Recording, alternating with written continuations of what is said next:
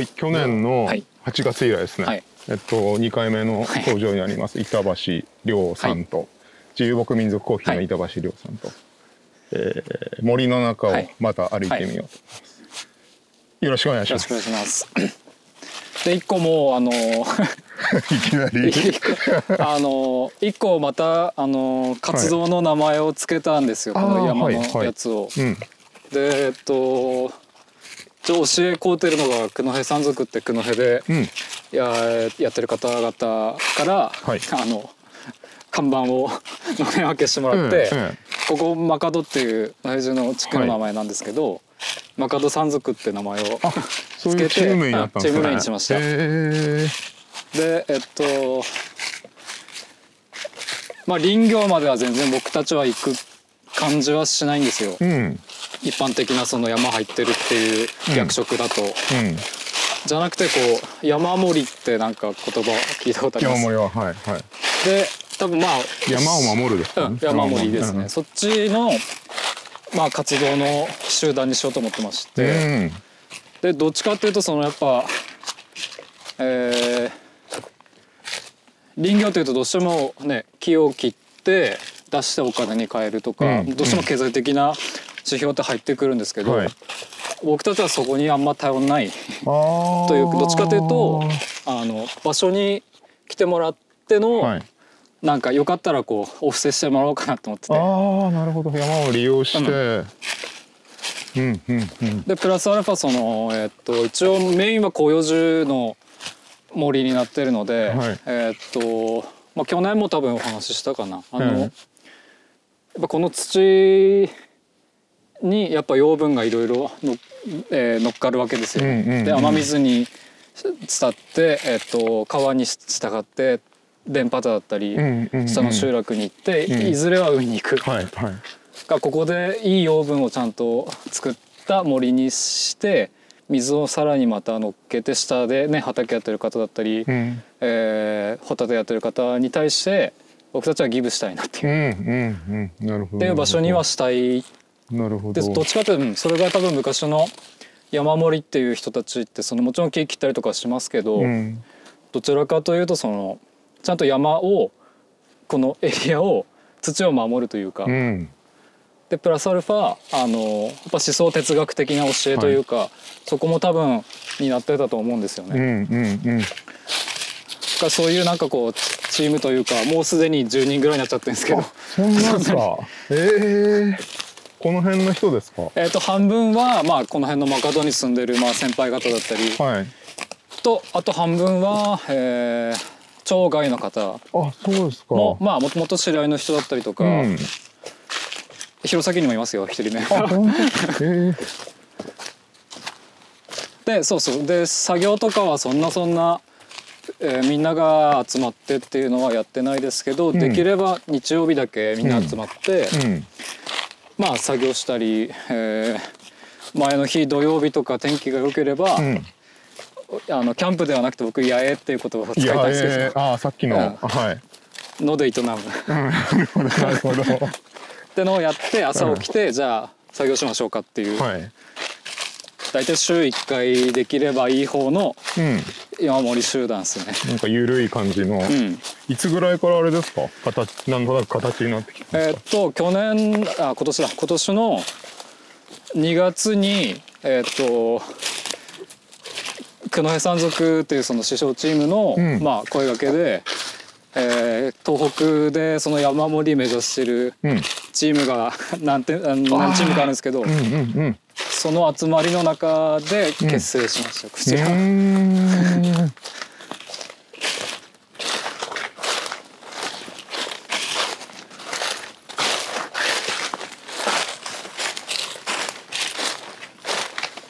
なんでうん。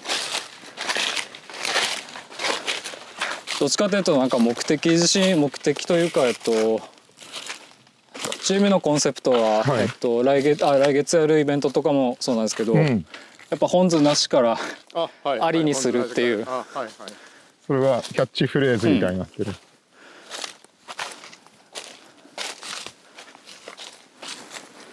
から僕もねまだまだその自然の 観察眼だったり、うん。まだまだですけどやっぱ今年はとにかく本当に暇あれば山入って、うんとにかく上がりたり、まあ、作業したりしてるわけですけど、うんうんうん。やっぱこの今のシーズンキノコそうですね。めちゃくちゃ生えてるんですよ。でこれも一個のなんかいい森の指標ではあったりするわけで。あそうですか。あのうん。えーっとこの下の中にやっぱ菌糸って呼ばれてるのがすごく入ってるんですけどね、その先っちょですねキノコは。あえこの辺もうまくね選別というかできて飯食えたら最高だなと思って。て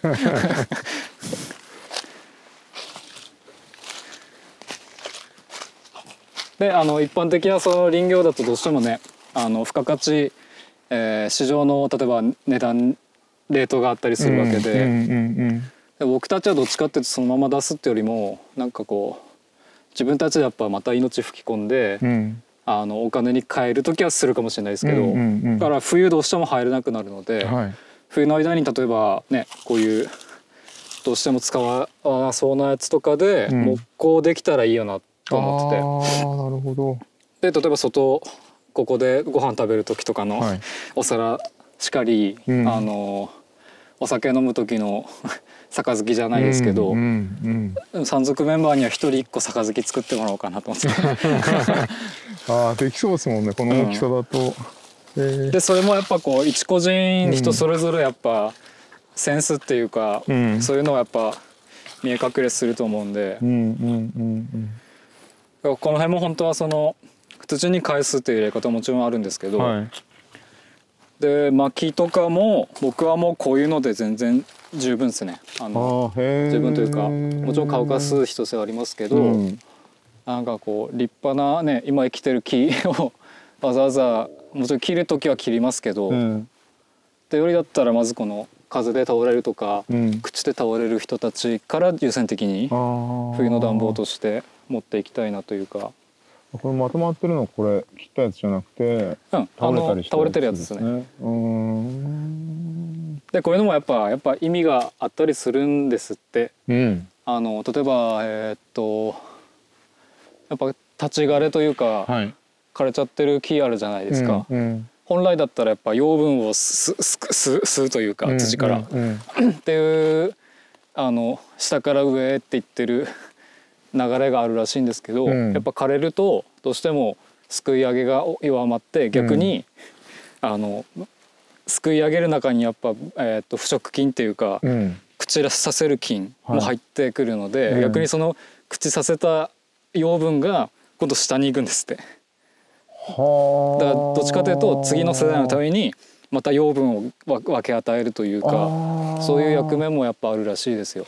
へえがただ単にこうね切っちゃうっていうのもうーん時と場合とか状況を見ながら多分やんなきゃいけないとは思うので。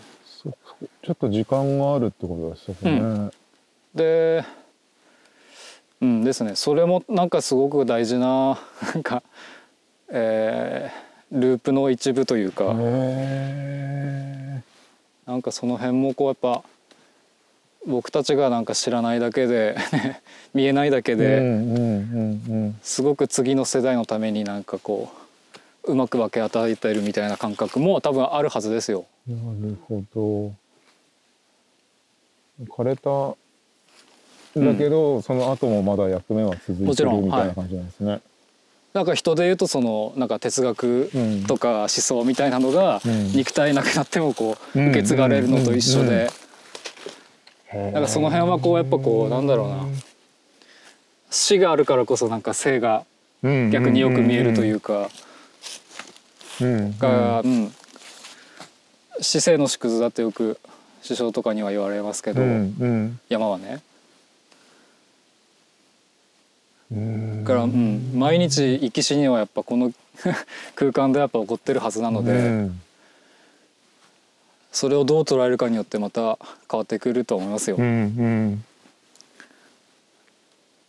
うん。だからその辺もちょっとあの山賊のメンバーで、えー一番最近に入った子が一人いるんですけど、はい。はい僕は直接面識があったわけではなくて、うんあの山の持ち主の先輩のはい。会社の後輩みたいな子が、おううん。えーいるうん人なんですけど、うん。あのえー、だから人生はやっぱ迷ってたらしいですうん現状、うんで、うん。なんか音楽活動とかもしてるような子だったんですけど、なんか僕たちのその山の話聞いて、うん。なんかこうなんて自分の人生をこう軽かったんだろうみたいな。おうええええもうちょっとやっぱ深さを出したくて、うん。えー僕たちはもちろんまだまだですけど、うん。なんかそのなんか期待感みたいなのは見えたんですって、うんうん。でもちろんなんか「おいでおいで」っていう形で加入したんですけど、うん。やっぱその子も昔やっぱ自分でね命閉じようかなっていうタイミングもあったりするっていう話もしてて、うんうんそういう子たちを僕はなんかやっぱ救いたいよなこうんういう場所に来て、はい。まあ歩いたりとかうん。一緒に作業して、うん。例えばですけどやっぱ枯れた木もやっぱ役目あるよとか、でやっぱ全員もやっぱ役目って人それぞれやっぱあるわけで、うん。地球上で,、うん。うん。でその一部じゃないですかみんな。うん。うん。だからこう生きてて意味ないな自分とかって決めつけない方がうん。うん。やっぱいいよなとは思ってて。うん。うん。なるほどなるほど。だそういう子たちもし本当にねうん。一番悲しいじゃないですか。うん。いや本当悲しいですよね。例えばその日本全国で今多分起こってる話ですけどやっぱ孤独死みたいな、うん。若い子たちも。うん。で例えばコロナ禍とかにおいてよく例えば田舎から東京とか都市圏に行くわけじゃないですか、夢希望を追ってみたいな、うんでもやっぱふと気づいたらやっぱアパート暮らしとかがまあ普通だと思うんですけど、隣の人って分かんないじゃないですか。はいはい。でこれも一個の多分シチュエーションですけどもし本当に命の危機ぐらいのうん。なんか腹痛であったりとか、例えば包丁で手切っちゃってうん血めっちゃ出てるみたいなうん。時にすぐ救急車呼べる状況だったらいいですけど、うん。呼べない時にうん。助けって求められなくないですか、はいすね。隣とか。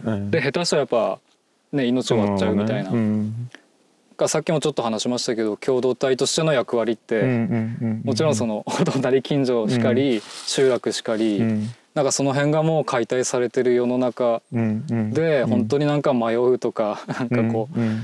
えー憤り感じた時にやっぱ急に自分で終えちゃおうかなっていう子は、うんおそらくいるとは思いますよ。うん。うん。うん。そういう子たちに対してこうやっぱ僕はなんかこう山来て、うん。なんかこう素の自分さらけ出せるようなはいはいはい。空間だとは思うんですよ。なるほどなるほど。なるほどあのカモフラージュできないですから、うん。うんここだと。う ん生身ですからね。そうですよね。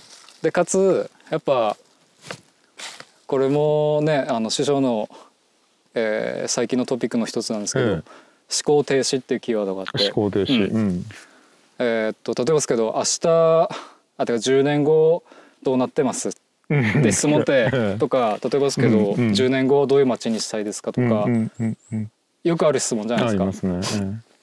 でも10年後本当に生きてるかどうかの保証ってうん。うん。確率的にうん。どうですかみたいな、多分明らかに明日死んでる確率の方が高いかもしれないじゃないですうん。か、うん。ね、車運転してて、はい対向車がはい来てはいドーンっっていう場合ももちろんありますし、うん。で山にいるとやっぱいつ下手したら木が落ちてきて、うん。バコーンって体に当たって、人生終わりみたいな。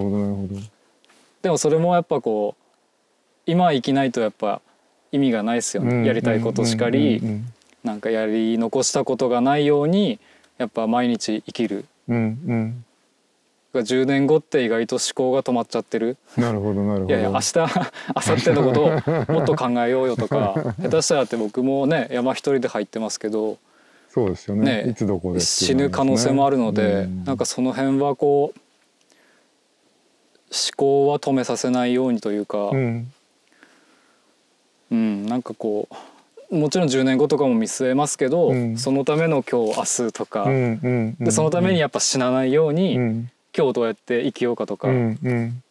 ていうとやっぱその自然の見方しかり、うん。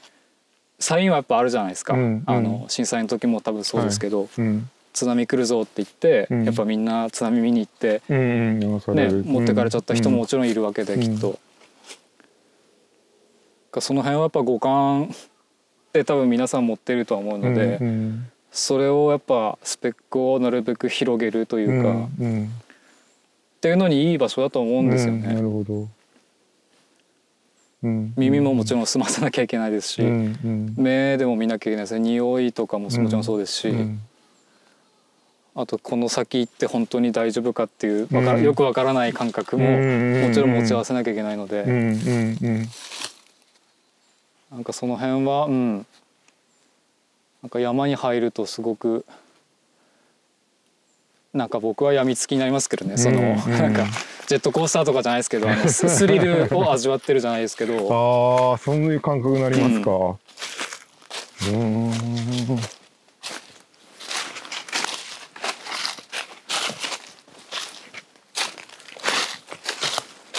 共同体の話しますか？あですね。うん。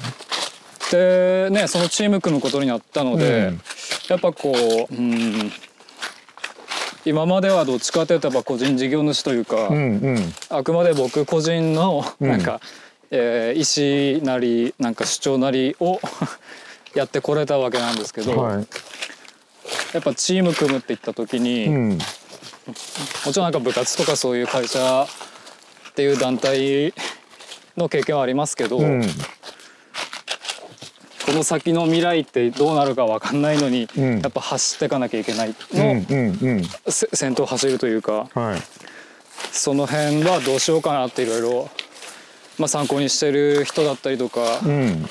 話を聞いて、えー一個はうん。あのホモ・サピエンスの話になっちゃうんですけどホモサピエンス。はいはい。あのこれもえっと山の師匠から一個言われたのが、はい。いいリーダーになるにはどうしたらいいですかって一個リーダー？質問したんですけど、うんでそのアンサーで返ってきたのが、うん。ホモ・サピエンスの歴史わかるって言われてはい。えどういうこと？あホモ・サピエンスとネアンデルタール人しかり、うん原人の人たちとのうん。違いってわかるっおう。て聞かれたことがあって、うんうんで「わかんないです」って言ったんですけど、でおそらくまああとこれもなんだっけな本あるんですよ「ホモ・サピエンス全史」みたいな。ああるあるある。二二冊のやつうん、多分あれに書かかれて僕見てないですけど、うん。多分あれに書かれてる内容かもわかんないですけど、やっぱその原人系の人たちは筋骨隆々とか、うん。体も大きいし力もあるし、うん。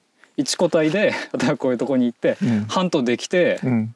生き延びることができる人種、でもホモ・サピエンスってご覧の通り僕道具ないとここじゃ何もできないんですよ。はい。はい。ていうとやっぱ群れるうんうんうん習性がホモタホモ・サピエンスにやっぱあって、うんでおそらく駆逐しちゃったっていううん原人たちをその強い人に群れで戦う。でその群れる上でやっぱチーム組まないとはい。目的は遂行できないじゃないですか。でいいリーダーってじゃあ何ができたかっていうと、うん嘘つけたんだよねって。でそれもネガティブな嘘ももちろんね騙すとか、えーほら吹くとかってなんですけど、いい未来しゃべるってこともうん。嘘の一つだよね。なるほどっていう。なるほどからそのうまくチームの人たちにこういうことをしたらこうなって、うん。うちらはこういうふうになりたいよねっていう嘘をうまくつけるかどうかうん。よく考えた方がいいようん。とは言われててうんうんがそのうん。そんなこう嘘をつくのに慣れてる人生では僕もちろんないですけど でも確かになんかすっとそうですよね。ってなるとこうやっぱチームとして、えーだねいい方向に行くのにやっぱ今でももちろん悩んではいますけど、うんうんでも明らかに僕たちはその子孫であることには多うん分変わりがないので、うんだから一人でもちろん先頭走るみたいなことはやんなきゃいけないとは思いますけど、うん。なんかそれぞれやっぱ役割分担というか、うん。それが昔の いいいい共同体と言われてる多分理想の形だあるとは思うんですよね。なんか同じ人同じ趣味思考の人だけじゃなくて、うん。全く違う価値観のいる人もうん実はチームの一部であるみたいな。っていうのはなんかこう今の社会で一番もしかしたら結成するのに難しい話かもしれないですよ。例えばですけど昔例えばオーガニックマーケットやるとかって言って、うんやっぱオーガニック農家さんだったりうん。呼ぶわけですけど、うん。やっぱお客さんもどっちかっていうとやっぱ興味関心ある人が来るじゃないですか、うんはいはいそうですね。そっからやっぱ僕はなんか抜け出したいなって最近思ってて。あの違う人が来てこそやっぱうんうんうん。ねさっきの生と死じゃないですけど、うんうん。反対があるから反対がうん。よく見えるというか、うんなんかそういう場所とか空間をまた作りたいなと思ってて、うんうん。なのでそれで言うと僕たちのそのマカド山賊っていう、えーもう一個の軸になるのがあくまで半時給。っていうのもうん。一個ワードにしようと思ってて、うんうん。やっぱ昔も僕時給族目指してましたけど、うん。やっぱ一人でい生きるってめちゃくちゃ大変ですよ。はいはいはいはいはい。そうですよね、うん、でもやっぱ10人とかいて、うん。自分はこれできるからこれやるって言って、うんそれが全く別なことができる人がいた方がやっぱ幅は広がるはずじゃないですか。あと圧倒的に多分楽しくなるんですよ。なるほどなるほどなるほど。半時給ってのはすごく最近僕の中では、うん、ヒヒットというか、山だったらそれしか多分なんかこうできないような気もしてて、うんうんあうんうん。うん面白い。うん。面白いですね。半時給というかできることはやる。はいけど、あくまで独立してちゃんと一人がちゃんと生きれるっていうのが大前提ですけどね。なるほどなるほど誰かにおんぶに抱っこじゃなくてて俺はこうだやってやってっていうけど、うん。その軸がなんか一個あるから、うん。みんな一緒にやってるみたいな。っていうのがやっぱこう、うん、今のなんか現代社会においてすごく大事ななんかこうシシステムというか、多分昔はそうであったとは思いますけど、例えばですけど一本のよりどころが神社とかはい。お寺さんであったり、からなんか違うことやってるけど、うん。その集落としてのなんかこう結束感は絶対あるような気もするので、なんか手始めにやっぱこうね山入ってみましたけどなんかそういうこともなんか 徐々にこう見えてくるのであって、うんだってそれはうんやっぱ森がそうさせてるかもしれないですだって樹種なんてはいはい。もう何百種類あるわけですよね。そうですね。でも同じその辻の上に立ってて生きてる。うんうんうん。なるほどなるほど。うん。でいつかはそのポロって枯れたりとか落ちたりして土に帰るんですけど、うん。その養分はやっぱみんなの養分ですからみたいな。はいはいはいはい。ああなるほどね。っていうのもなんかこの空間でこう例えばですけどやっぱ美しさもそれ人それぞれですけど、うん。やっぱ乱れてた方が意外と美しさは日本人感じるはずなんですよね。例えばもう一個あっちのエリアとかこっちに杉が 杉しか植えてないエリアはあるんですけど、はい。そこよりだったら多分絶対こっちの方が美しさはみんな感じるはずなんですよ。うだんからそれでこそなんかこう今でこそな SDGs とかで個性個性っていう時代になりますけど、うんうん元からあったんですよ。あの違う方あー違う種類とか違う人たちが一生懸命一つになって生きてる。のがなんかすごいこう美しさというか、っうんうんていうのはなんか僕はやっぱ山が教えてくれたことの一つではあると思いますけどね。うんうんうんっていういろんなことをこう共同体でなんかこう喋ったりするのが八重。いやいやいやこ 一週間に一回の、うん。はいはい。でやっぱご飯食べてとか、娯楽的なものがないもない状態で、うんうん。ただ一個ひ焚き火だけはしてるみたいな、の中でやっぱ喋るって、やっぱ腹の底からなんかこう湧き上がる感情うんは多分許せるんですようんうね。んうん。なんかその都会のねバーとかで話すのとまたちょっと違う感覚に陥ると思うんですけど、うん。なんかそのねえっと一日だけでも寝食こういうワイルドでうん。共にするってなかなか今できそうでできないじゃないですか。うん。もちろんキャンプ場でできるとこもあるんですけど、うん。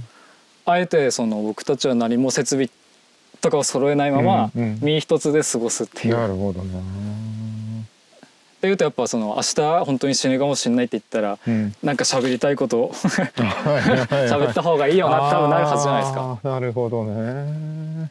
そうっすよね、うん。そういう気持ちになりますね、ん。えでこれも昨日かは昨日かな思ったのがー、はい。やっぱ声に出すって結構一つの、うん。えーえー技術テクニックではもちろんあるんですよ、うんコミュニケーション高い人とそうでない人って分かれると思うんですけど、うんでも別にそのテクニックは後から多分ついてくる話で、うんうん。とにかく喋る。ああその気持ちを、うん。今の気持ちを？おおそれちょっと聞きたいですね。うん。っていうのも、うん。なんかこれもサッカーの話ですけど、うん。やっぱえーっとあるチームのセレクションみたいなうん。のの場で選考基準にしてるのが、うん。もちろん止めて蹴るとかはい。はい。の技術も、えー評価の一部に入るんですけど、うん。一個入るのが声をちゃんと出してるかどうか。も選考の一つにしますっていうのがあって。その声っていうのは例えば、うん。あの例えばですけど、うん。ここもそうですし、うん。日々状況って変わってるじゃないですか、うん。風向きもそうだし、はい。日の傾きもそうだし、うん。ただやっぱ分かる人とそうでない人の差情報処理能力じゃないですけど、はい。はい。例えば「えー、おさん危ない!」っていうのも 一つの声出しじゃないですか。はいはいはいでそれを言えるか言えないかって結構差をが分かれるじゃそうでないですか。すねチームとしてはそうですね、えそれも普段から全く知らない人に対してうん「危ない!」って言えるかどうかって、うん今の日本人ってどうすかって話でえ。はあなんかほらえっとね本当にその木が倒れそうになってるのに、はい下手したらやっぱで見るだけの人も多分いるじゃないですか。うんうんでも普段からやっぱ声出すとか、うんうん。うんえーコミュニケーション誰とでも取れるみたいな状況にしておかないと、うん。すぐ言い換えちゃうじゃないですか。ああなるほどね、うん、だからやっぱ常に別にそのずっと喋れってわけじゃなくて、うんうん。必要な時にちゃんと自分の意思表示しかり、全く知らない人に対してのうん。なんか声かけみたいなのもうん。一個本当に大事になってくると思ってて、その辺もなんかいいトレーニングになる気がしますけどね。初歩的なのはやっぱ焚き火しながらうん自分の思いとかをうん。喋るとか、っていうのはやっぱやりたいですけどね、声を出す、うん、とにかく声を出す。ね。ただ聞き手に回らず。はいはい。とりあえず、うん、なんかしゃべるみたいな場を作りたい。なるほどね。でそれがまあワイルドの今やろうとしてることですけど、うんうん多分これも昔の、えーっと今はその三沢で商店街の方のええ。客もやってるわけなんですけどええ。ーっと昔の高円寺かどっかのバブル昭和の時のうん。カシャって撮った写真うん。うん。の話ってしましたっけ？いやして昔ないしてない。うん。でそれが時を経って今2020何年とかでうんうん。同じ場所でカシャって撮った2枚の写真あるんですっうんて。うん。でも決定的に差が、えー全然違うともちろん時代も変わってるんで、はいはい昔はやっぱその辺にたむろしてる人たちがいたわけですよね。ね遠石とかでこうやって。ね。でも今どっちかというとみんなこうスマホじゃないですか？とかうんうん。たむろしてたらなんかちょっと避けるみたいな感覚って多分あるじゃないですか。はいはいはい。でもあのたむろしてることってやっぱすごくうん。コミュニ、えー共同体としてやっぱいいことが生まれてたっていう話もあって例えばですけどうんうん。大体たむろしてるのおっちゃんとかじゃないですか。うんうんうんうん昼間から酒飲むとか。はいはいはい。で例えば「おい若いな気をつけろよ」みたいな。っていうのって、うん。さっきの声出しと一緒で、うんうん。なんか本当にその危ない時にちゃんと今同じエリアにいる人たちをうん守れるかどうかっていう防衛本能もありますし、うん常日頃からその、えー他人と接するみたいな機会にもなるわけじゃないですか。っていうのが昔のたむろする場みたいな。うんうんあそこ行ったらうんなんか友達できるよとか例えば昔のクラブとかうん。なんかそのライブハウスしかりですけど、はいはい。とりあえずたむろってる人はいたじゃないですか。はいはいはい。でも今どっちかというとやっぱみんなもそれぞれでね。こっちのね、うんうんうん。あースマートフォンとかでつながるみたいな感覚に変わっちゃってて。はいはい。でもリアルで本当に助けれる場面もあるとは思いますけど、うんうんこっちの能力多分失ってませんって。ああおそらく。そうですね。うんなるほどな。だからとりあえずそのたむろするっていう場もしたいなと思ってて、うんうんうんうん。とりあえずうちらがここにたむろしてたら、うん。本当に困った人をここに来てうん。話して、はい。なんか問題解決一つ二つできたらいいよねとは思ってて、うんうんうんうんそれは商店街の企画もそうで、うんうん。月今は月1回のペースですけど、はい。なんかたむろしててもし迷ってる人とかうんがいたら、うん。なんかこう一つ二つ話できるようなはい。マーケットにしたいよなとだから、僕の人生で今、うん。うんうん。どっちもですけどたむろする場を作ってることに変わりはなくて、うんうんそれが こういうワイルドな野生のうん場所なのか、うんうん。今は廃れちゃってる商店街はい。の違いはありますけど、はいはい。どっちもやっぱたむろしなきゃ、うん。えーなんかいけないような気もしてて。ああそういうところでつながってるんですね、なるほど。でただ、うんそうかその2つうん。ね、えー、と空間は違うんですけど、うん。一個やっぱやっぱ山登りとかうんうん。の話で、うん。山登りで例えばね下から上に登ってる最中上から下ってくる人たちいるじゃないですか「うんうんこんにちは」って挨拶するっすよ、うんうんうんうんうんそれしてるのに、うんうん街中で「こんにちは」ってしないしないっすよねって話で、うん。その違いって何っていう話本当ですね。またやっぱ一個あって、うん。一個それまあ正しいかどうかは置いといてですけど、うんやっぱその山道だとうん。遭難者しかりですけど、はい。その捜索にも役立つっていう。こういう人いませんでしたって言ってなるほど30分前にっていうので確率上げれるっていうのと、その背景にあるのはやっぱ生身でその自然の中に入ってるうん。リスク管理を本能的に人間はしちゃう。はで一人で例えばなんか落石とかあってうんうん。どうしても動かせないって時に、うんうん。ああの人さっきすれ違った人ちょっと呼んでくるべみたいなこともできるわけじゃないですか「うんうん。うんこんにちは」って言って、やっぱ顔合わせたりとかしてちょっと覚えてるみたいな、うんうん。それがやっぱ途端にあのこれも本当かどうかわかんないですけど渋谷のスクランブル交差点うんで、うん。えー救急車が通った時の話で、うんすごいあの人数あそこ渡るじゃないですか、はいそうですね。救急車来ても呼べないんですって 今の東京みたいな。はあどうどういうこと？じゃないですか。人の命とうん。自分の用事用事みたいな。天秤にかけてうん。やっぱ自分の用事みたいうな、っんうんうんうんうん。ていうのはなんかあんまよろしくないような気もしますけどうんうんうんね。うんが常日頃からこうねなんか話す趣味思考が合う人同士で話すっていうのももちろん大事ですけど、違う人と話すことにやっぱ意義があるような気もしてて、こっちでやっぱなかなかもうないじゃないですか。うんそうですね。で唯一多分許されてたのが、えー地祭りとか、そういうちゃんとした無礼講の祭りがあくまでその観光チックな方に、ね、移行している祭りもありますけど、地祭りはやっぱそういううんうんなんか無礼講みたいなのもうん。一種役割として多分果たしてたはずで。そうしょうねうん。それもなんかわかんないです。なんか山やっててね店やりつつですけどたまにその近くに住んでる人とかが、うん。おっちゃんとかが来て「うん。うん。あ今山でこうこうこういうことやってて、うん。こうこうこうで」とかって話すと、うん。やっぱ話聞いてくれるんですよね。今までだとなんかねコーヒー出してうん「あそうですか」ぐらいで会話が終わるんですけど、からそういう人たちと話しててやっぱ僕もこの集落ねやっぱ高齢者の方増えてますし、はいはい。若い子はどんどん外出ていくしみたいな、うんうんいつかは限界迎えるはずなんですけど、うんうん一個せめてね生きてるうちにやっぱ地の祭りってほぼもうなくなっちゃってるんですよね。うんうん。で神社もあるんですよ、うん。ほとんどあんま皆さん行かない感じの神社ですけど、まあ、熊野神社でもちろん山岳信仰の神社があって。うんうんでそこの神社からできればですよ。うん。この間聞いたらみこしあるって言ってましたけど、うんうん。このマカドの 土で育った木でうんうん。一人あの山賊メンバーに大工いるんで、うん。一緒にちょっとみこし作ってうん。山賊メンバーで山からうん。降りてってうん。神社まで奉納して、うん。その先、えー海っぺりに、うんまあ、漁師町なんでもともと。海っぺりにその公民館とか広場があるので、うん。そこでうん。盆踊りでもしたいなって思って。て。うわーなんかすごいグッときますね、ちょっと泣けますねそれ、うん。すげだえそれできたらなんかこうまた僕たちのなんかこのアイデンティティみたいなのうがん。一個あるような気もしてて、うんうんうん。そこまでいけたら最高っすよなとは思ってますよ。いやーそれ最高ですね、でもよくよく考えたら昔の人はそれをやってきたわけじゃないですか。うんうんうんこの日だけうん。騒ぐべへとか、でもちろん礼儀とか忘れはいるべからずのやっといた上でのうん。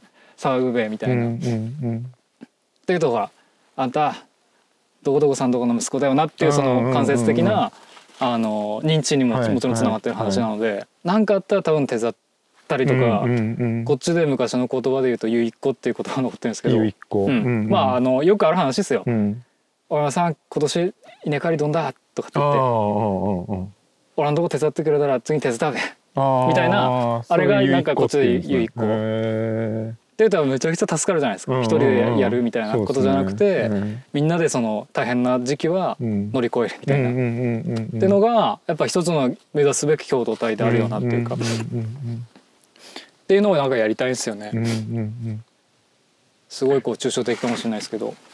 声かけられかかけられただけでもなんとなく力、力強いですもんね、うん。心強いというか。でここからちょっと手入れしてないエリアであとちょっとだけあの道をつければいけそうな雰囲気のとこなんですけど。で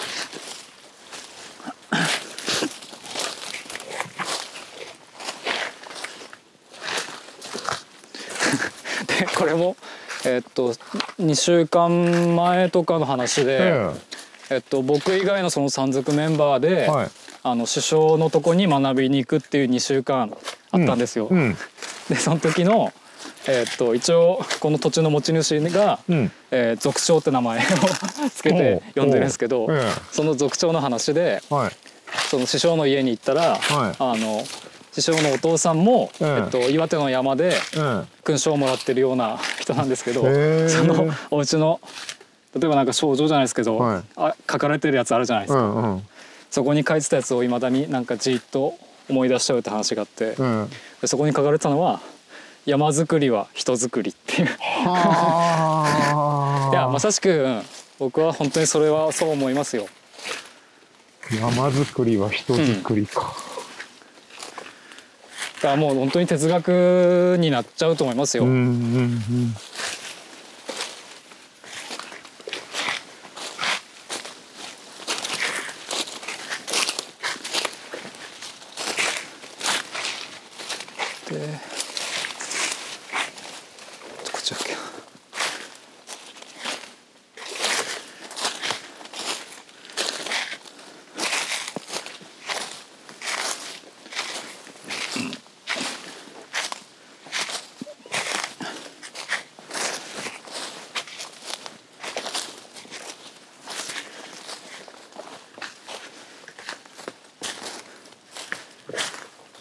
でこれで大体標高ちょっと高いところにあこの辺が入るんですけどやっぱ昔使ってた、あの道の跡というかそこれに僕は今沿ってか歩いてるんですね。歩いてで、うん。いつかはここをちゃんと軽トラ1台分通せるように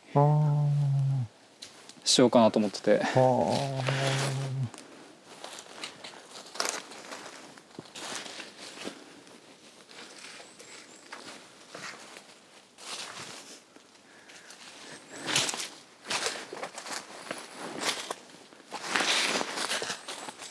うんこれがもう境界ですね。あっちがやっぱあね。あの実効的に植樹したエリアに入るんですけど、すぐわかりますね。うん。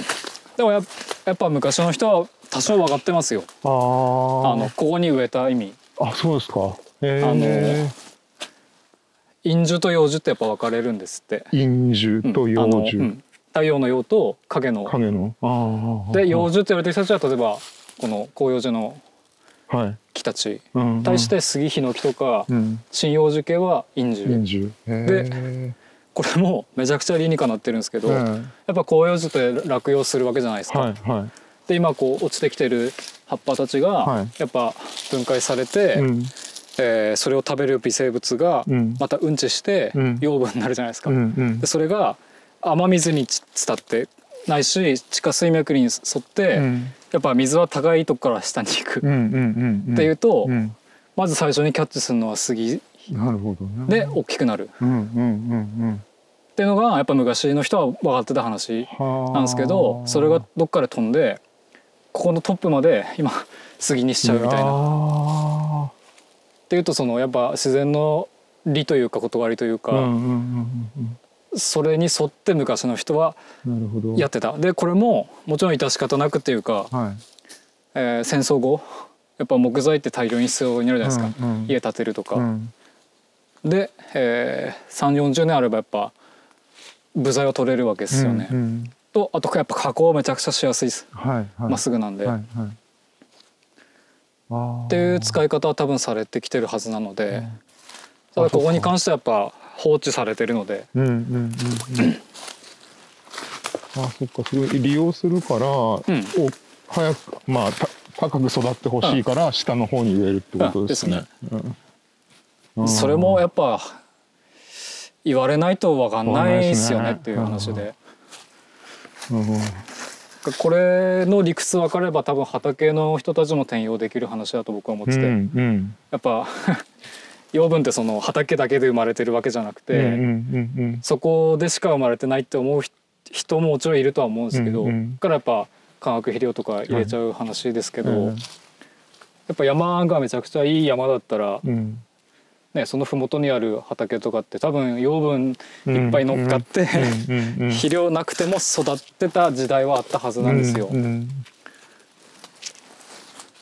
がすごいこう分断意識というか、はいえーなんかその辺もこう一個概念としてはなんか取っ払いたいよなとは思っててそうっすね。うん、確かに。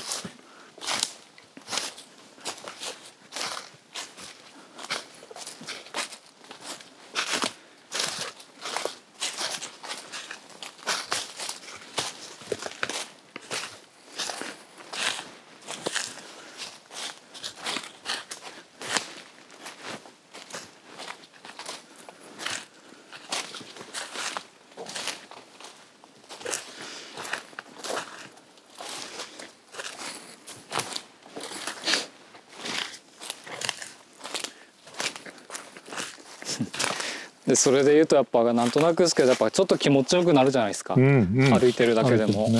なんかこうそうですね。が山賊メンバーもやっぱその日曜日作業するわけではい。で大体やっぱ皆さんあの会社勤めのししてる方がほとんどなんですけど、今までその月曜日が一番日曜日の夕方が一番憂鬱っていう また仕事行くのが面倒くさいみたいな。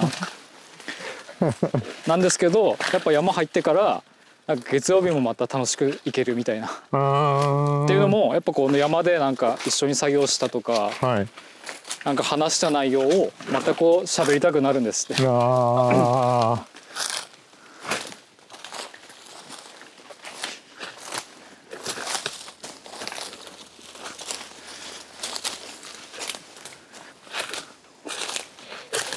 それもなんかこう一種のやっぱ脳内麻薬 出てるらしくてこういう空間だと。あそうなんですかね。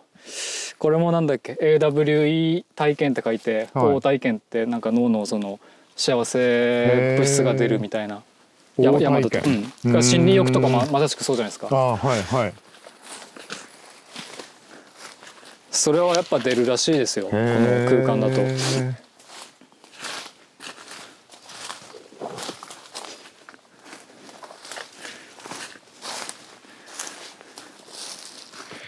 りょうくんさっきの音の話も聞きたいですね。あと関関種の声関種の声。うんうん。あの禅寺の人の一つの禅問答の話ですけど、はい。あの両手叩いてみてください 両手叩いて。で音は鳴るじゃないですか、うんうんじゃあ片っぽだけでできますあ音は片っぽの音ってどうですかって言われたらなんて答えますかっていうね。ですよね。片っぽの音。片っぽの音うん。でこれもあのやっぱ禅問答でちゃんとした答えはあるらしいですけど、うんそれはやっぱその修行した方にしか教えてないみたいな話もあるんですけど、はいはいで僕の師匠の一個の解釈は、うん。あの大山さんは手出してくださいはい。で。で僕の手と大山さんの手を合わせたら音が出るっていうことはやっぱその両手って言われるとやっぱ自分の体だけがあの 刷り込みとして入っちゃうんですけど、うん誰かの手を借りるっていううん。うんうんうん。こともうんうん音は出せるっていうその条件には満たす話になってて、はいはい。山とか畑とかもそうですけどええやっぱ自然の声というか、はい自然の理屈とかシステムをうまく聞き取れるか聞き取れないか、うんうん。でそれにうまくうちら人間っていう存在が合わさったら、うん。おそらくめちゃくちゃいいものが生まれるだ,、うん。だったり、うんもっといい、うんよくの残せるみたいな感覚になるっていうのが、一つの禅問答としてのヒントみたいなので話された内容なんですけど、さっきの共同体の話とかともつながってきそうですよね。なのでこうね別にこう命令とかそういう話じゃなくて、うんね山賊メンバーもそうですけどなんかどういう心境で今日山来てるとか、うんうん。とあとやっぱ山の調子どうですかみたいなのを聞いた上ええ。でじゃあこういうことしましょうか、っていうのが合わさると、うんおそらくさっき言ったその幸せ分泌みたいなのが、うん。双方出てくれたら僕はすごい嬉しいなとは思ってて、っていうとやっぱまた素晴らしくなんか空気感も多分良くなるし、うんでいろんな人が多分また足運んでくれるみたいなうん。場所になるとは思うので,、うん。でそれをなるべく僕たちはその。ね、今今日喋ってる内容自体はもしかしたら 失われつつある話で、うん。多分その辺の街中とかで聞け聞くような内容じゃないじゃないですか、うんうんでもおそらく田舎だったらそういう話をちゃんと紡いでた世代はいるわけで、はきっとおそらく、うんなんかそれをまたちょっと下の世代の子たちに僕は伝えたいなとは思ってて、うんうんうんそのために街に降りていく必要があると思ってて、もちろんこっちのね田舎で住んでて悩んでる人たちもいるとは思いますけど、うんおそらく街で生きてる人たちの方がうんうん。確率的と比率的に言うと多いような気もするので、うんね、だったらやっぱ自然の中に一回身を置いてみなはいっていうのは、この山通じてやりたいことであって、うんうんですっきりしたら多分街で何かアクションを起こせるとは思うんですよね。その街と山との行き来できるようなはい。場所にもしたくて、うんうんなんかそのためにあの商店街の企画だったりとかうん。やってるんですよね。うんうん。とあとその副産物で例えば商品が、えーちゃんと地のものがね街に並ぶ各街に。っていうだけでやっぱちょっとしたそのグローバリズムと相反するうん昔のローカリズムじゃないですけど、昔の人たちがやってたやり方に戻れるんじゃないかという、それも、うん、なんかどっちも町と田舎の人たちどっちも多分負に落ちる話なんですけど、あの YMO の坂本龍一さんのはい。昔のインタビューで、あの多分90年代とかのインタビューですよ、うん。ニューヨークとか一気した時のインタビューで、えーっと坂本さんにとって「日本って何ですか?」ってこうマイクを向けられた時のうん。動画をたまたま見たんですけど、うん。うん。さああの坂本さんが何て答えたと思いますか？いやじゃあ青山さん日本って何だと思いますか？って急に 質問されることってなかなかないと思いますけどなんて答えます？僕はもう坂本さんの答えいやーそれ以外多分ないよなって思うようなやっぱ名アンサー。人？人。人？うん。あやっぱりあね正解はは12分坂本さんやっぱ考えて出したのが日本はうん大地ですね。おお なるほどね。だから人ももちろん日本っていうその属日本人とかカテゴライズされますけど日本人ってどっから来てるかって言ったら、うん。やっぱね精子卵子の話まで戻ると、はい。やっぱちっちゃいのがここまで大きくなっちゃってるじゃないですか、うんうん。うんその大きくなった要因って、うん。やっぱ五所川原のうん。米食べたとか はいはい野菜食べたとか、はいはいはい。僕だったらやっぱ野辺地の米じいちゃん作ってくれた米うん。で大きくなったとか、うん。からもう辻から大きくなったっすよねって、うんうんうんうん。でうん。木もそうですしでさっきの水の話にはい。戻りますと、やっぱ魚とかも養分がいいとこにやっぱ集まるじゃないですか。ってんいうとやっぱやっぱ山ちゃんと整理したとこうんにうん。魚って集まるんですよねっていう。っていうとほぼなんか母体は土だよなっていう感覚にもあって、土が違えばちょっとやっぱ変わるじゃないですか。でそこからのそのね祭りごとしかり、うん。文化風習も変わってくるのであって、うんでその引いてみるとやっぱ日本ライ日本ライズされたうん。要因としては、やっぱこの辻っすよね。うーんだから土知れば知るほどやっぱりそれぞれの集落地域性の違いが多分よく出るはずなので、うんうんうん若い子たちにとにかくこの土踏みしめてもらいたいとうんかはなんかそういうこともなんかこうああさすが世界に行ってる人だなっていうあ 感じたわけですねです。でもいやそれなかなかやっぱ言えないですよ。そうですねえー、やっぱちょっと惚れちゃいましたもん。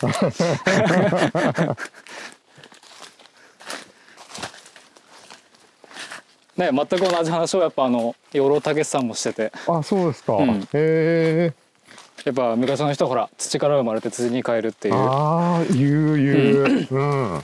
でそのそのやっぱ意識って多分あるじゃないですか、うんうん。だからなんとなくですけど僕もやっぱ例えば肉体の死を迎えるとして、うんもちろん一般的なその仮装とかうんする話になっちゃうと思いますけど、うん。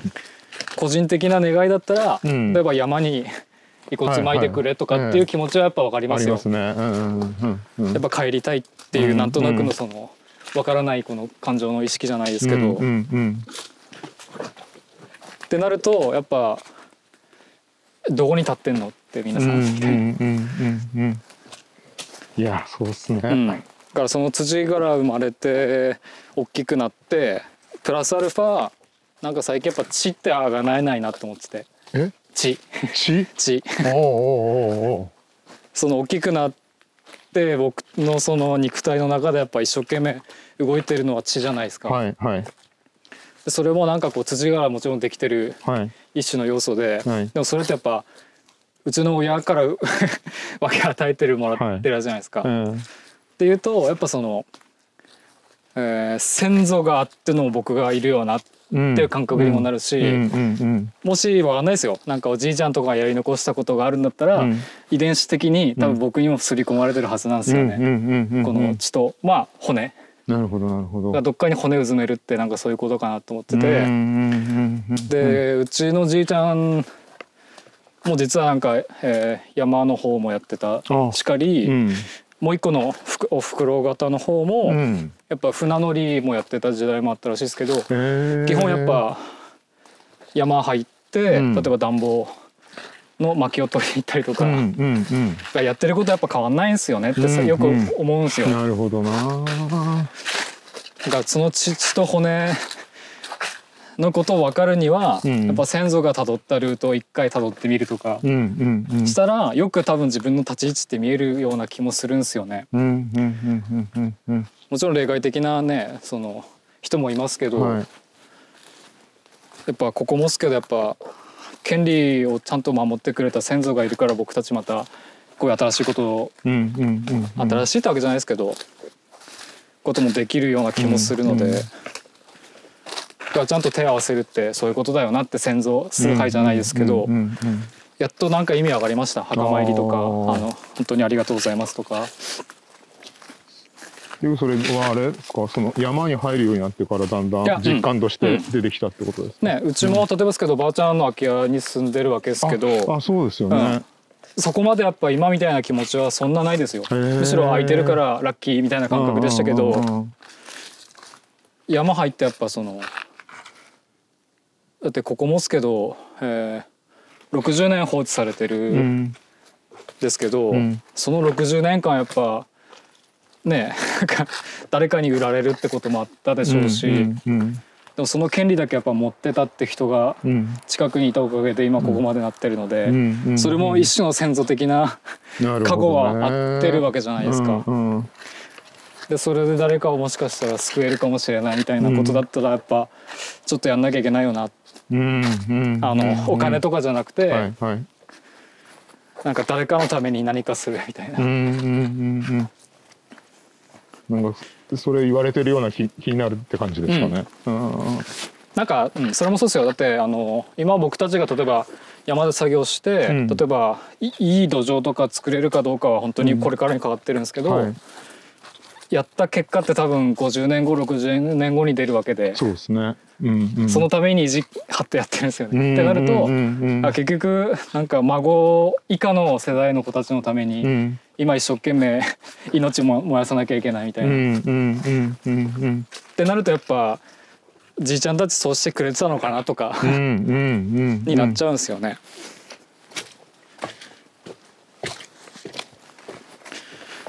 から本当になんかね、うん。あの去年の8月うん。やり始めの時と、はい。今起こってる、えー起こってる現象というか、僕のなんか気持ちの問題ももちろんあるんですけど、うん。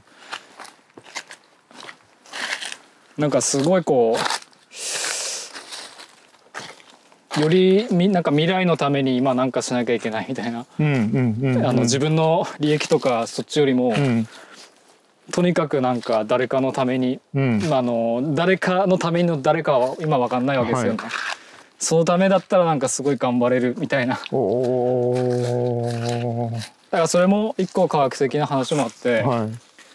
今例えば山田さんが悩んでたとして、うん。僕が何か解決策出して山田さんがすっきりしたっていうのも、もちろん嬉しいわけですけど、うんなんか全く知らない他人の幸せを感じるのが一番幸せらしいです人間。はあうんでもなんとなくそれはわかりますうね。んうんわかるわかる。なんか自分の作った例えば野菜とかでもいいんですけど、うん。それがうん。全く知らない人がめちゃくちゃ美味しかったってうん言ってるうん。の方が実はすごい喜び感じるみたいな。へえだかそれがもうなんか本能的な話だと僕は思うんですけど、やっぱ子孫のためにあの先人がどこまでやれるかみたいな。りょうくんのその子孫っていうのはあれでしょもっと血とかじゃなくて広がりのある祖先でしょ、いやそれが、うん、別にこうもちろんその、うんえー日本って国とかそれ超えても嬉しいですけど、うんなんか最終的にやっぱ集落とかその辺のことで完結できるような残し方したいよなと思ってて。なんかそうじゃないと本当になんか日本自体がもう全世界と一緒になっちゃう気がしてて。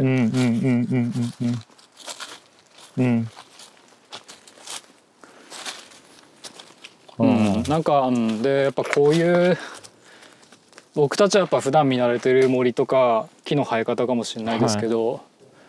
やっぱ異国の人が来たら「わーお」とかっていう話になっちゃうじゃないですか。うんでそれがやっぱ日本っていううんうん「日本よかったよ」っていう言葉に変換されるのを、うん日本のどこどこよかったよみたいなっうんうんていうとこまでなんかあの差別化じゃないですけど、うんって言ったら恐ろしく日本めちゃくちゃ楽しめる国になると思うんですよね。だって全然違うじゃないですか。あの八甲田越えて津軽とこっちもそうですし、でこのマカド地区が良かったよみたいな感じなそうそうそういいってことですね。しかもその、うん、なんかすごいこう情報を表に出すわけじゃなく、うん。うんなんか人伝えじゃないとたどり着けないような、っはいはい。ていう昔のその多分そんな観光地化するような場所でももちろんないと思いますうんし、うん。たどり着けたらめちゃくちゃ良かった。ってうんいう場所にはここなり得るような気もしてて、うん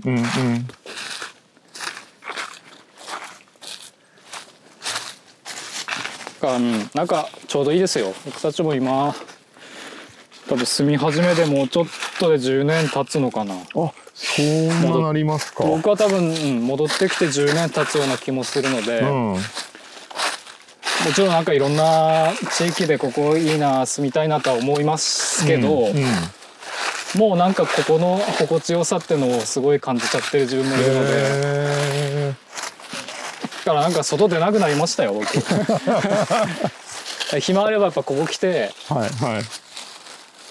なんかめちゃくちゃ美しいじゃないですかすごい美しいですよね。いやだから、うん、家から車で5分もかからずー。うんうん。来れるんだったらもう僕はここでいいかなっていう、うんうんうんなんか、うん、土着的な感覚ですけど、うん。いやー気持ちいいですもんね。うん。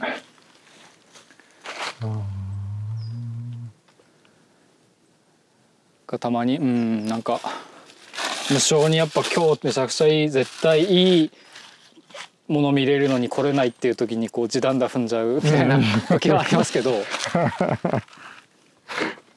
が行ければなるべくここであの、はい。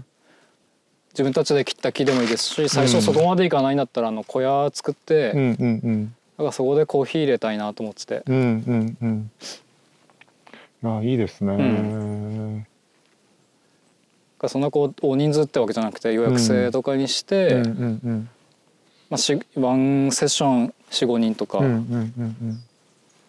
でゆっくりしててくださいっていう、はいすごい贅沢ですね。うん、でよかったら散歩でも行きますかとかって言って ね。まあこういう話したりとか、っていうのでねお金みたいな部分で僕がちょっと生き延びれたら嬉しいなと思ってて。もちろんただコーヒー入れてねサーブするのもいいんですけど、うんうんうんうん。今はもうこっちで入れたいなというかうんうん。この空間になんか来てほしいというか、はいはいいやからうんなんかいざないたいですよねっていうこっちの。でここにねやっぱりこういう空間にいるとやっぱ何かわかんないですけどひらめいたりとか、うんうん。なんかこう人を諭すとかなんかに対してなんか助言できるようなうん。心持ちにはなれると思いますよ。うんうんうんうんうん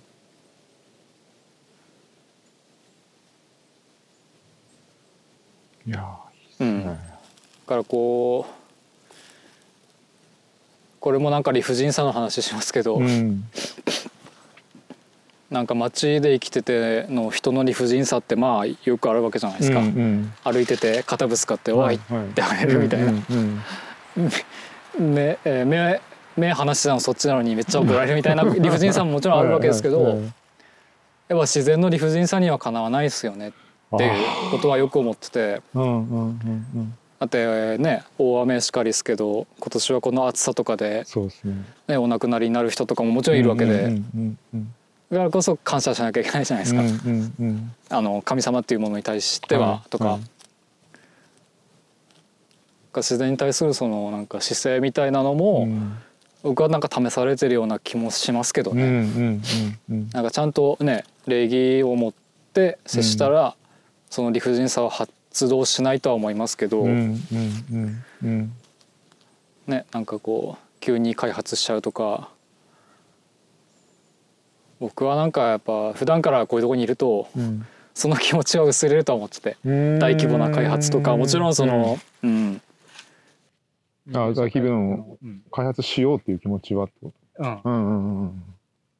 がするんだったら、うん。やっぱそのここはこういう条件になってるんで、うん。ここだったらちっちゃい風力は全然 OK ですとか、はいはいはいちゃんと観察した上でね。うん。じゃないとやっぱね下に住んでる人たちがもっと割り食いますよみたいなことにななっちゃうと思うんで、うんうん。で11月のワークショップはこれをやるっていうワークショップなんですよ。この今木積んでるんですけど、はいこれえっとボサっていう言われてるやつなんですけど、でこれでまああのフライヤーとかにいろいろあの意味付け書いてますけど、えはいはい。あの養分をどう与えるか。はあ。例えばですけど斜面こうなってるじゃないですか。はいはいはい。で雨水って、まあ、もちろん100%流れるわけじゃないんですけど、うん。降った雨の3割4割は地表でこう流れていくんですよ。うんうん。でこれに、まあ、直でラインで行ってもいいんですけど、はい。例えば右の水ならとこっちの板や楓はい。にを大きくしたいとか守りたいってなったらここで分岐水をしてあげる。はで例えばですけどやっぱ根で吸収するわけじゃないですか。あはい。僕らが口でしかあの食べ物吸収できないのと一緒で、はいでおそらくこの一本の幹に対してはい。こうねじれてる子とかももちろん広葉樹いるわけじゃないですか、はいはい。それをすごい風が吹いても倒れないようにホールドするとしたら、はい。やっぱ根もこの逆さになってるはずなんですよ。このバランス取るのに。そうっすよね。うんうんって言ったらその毛細血管の先でやっぱ養分吸収するわけで、うだんうん。からおそらく逆さだとしてこっちのとこまで来てるはずなんですよ。うんうん養分吸収する先が。うん。でここで止めてうん。ここでキャッチしてくれたらうん。めちゃくちゃ大きくなるみたいな。なるほどな。でこれももちろんそのいつかえーっとこの白い出るかな。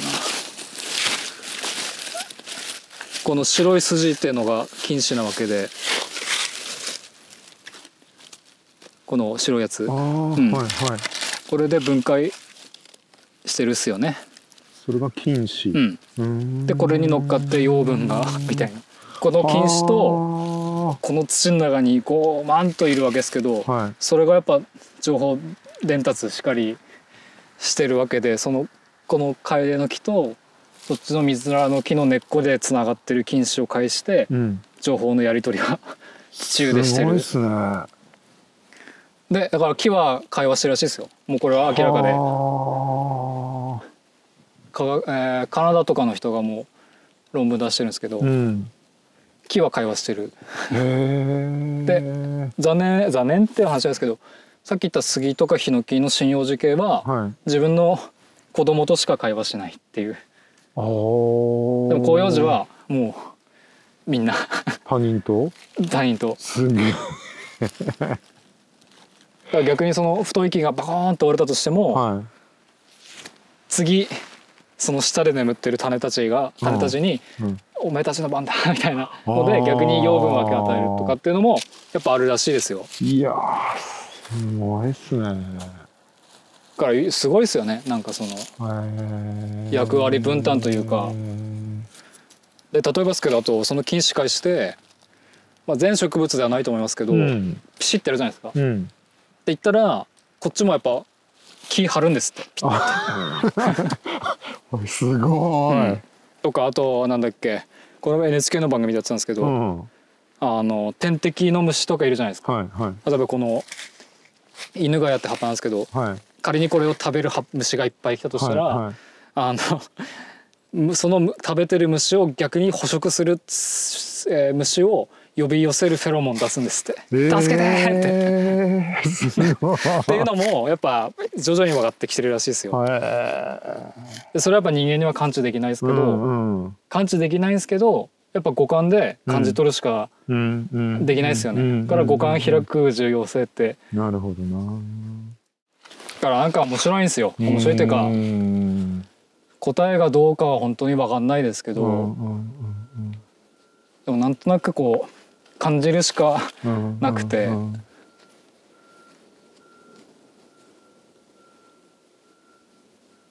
その感じたのにまた僕たちの人間のリズムとかを合わせなきゃいけないので。どうやってこうしていくかっていうことですね。だから、うんこれはばっかりはやっぱやってか日数重ねないと多分うん分かんないのでできれば毎日いてみたいですけどね。だからなんかうん。本当に一生かけても分かんない分かんない世界だと思いますけどね。ーで絶対その山一つにとっても一つの斜面にとってもうん。多分全然違うですから。日本各地っていうか。いや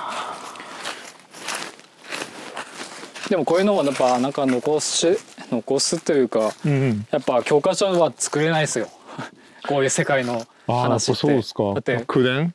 口伝っていうか、ん。やっぱこう直接伝えるしかうん。伝わんないと思いますよ。へえ例えばこの法の木はうん。こう育てるべしとかって、うんうんうんうんだってここのこの木と後ろの方の木と50メーター奥の方の木って多分全然状況違うじゃないですか。からもう口伝えしか多分伝わんないですよ。だってここに来ないと。なるほどねもちろんそのへアベレージは出せると思いますよ。うんうん平均的なうん。うんでもアベレージってだってマックスと最初いる話ですから。ですよね でそれがヒットする確率はアベレージ高いですけど、うんどっちかというとやっぱチューニング合わせる能力身につけた方がうんうんうん僕は大事かなと思っててなるほどなるほどそうっすよね。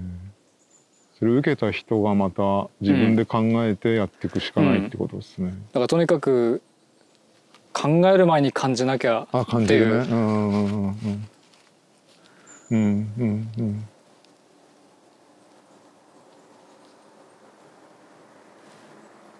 いやー今日泊まりたいなみたいな。気持ちいいですもんね今日ね、いやりょうありがとうございました。こちらこもうすごい長い時間。とてもまた今日もいい話で。ここれでありがとうございます。これで何分撮ってます？多分1時間以上かな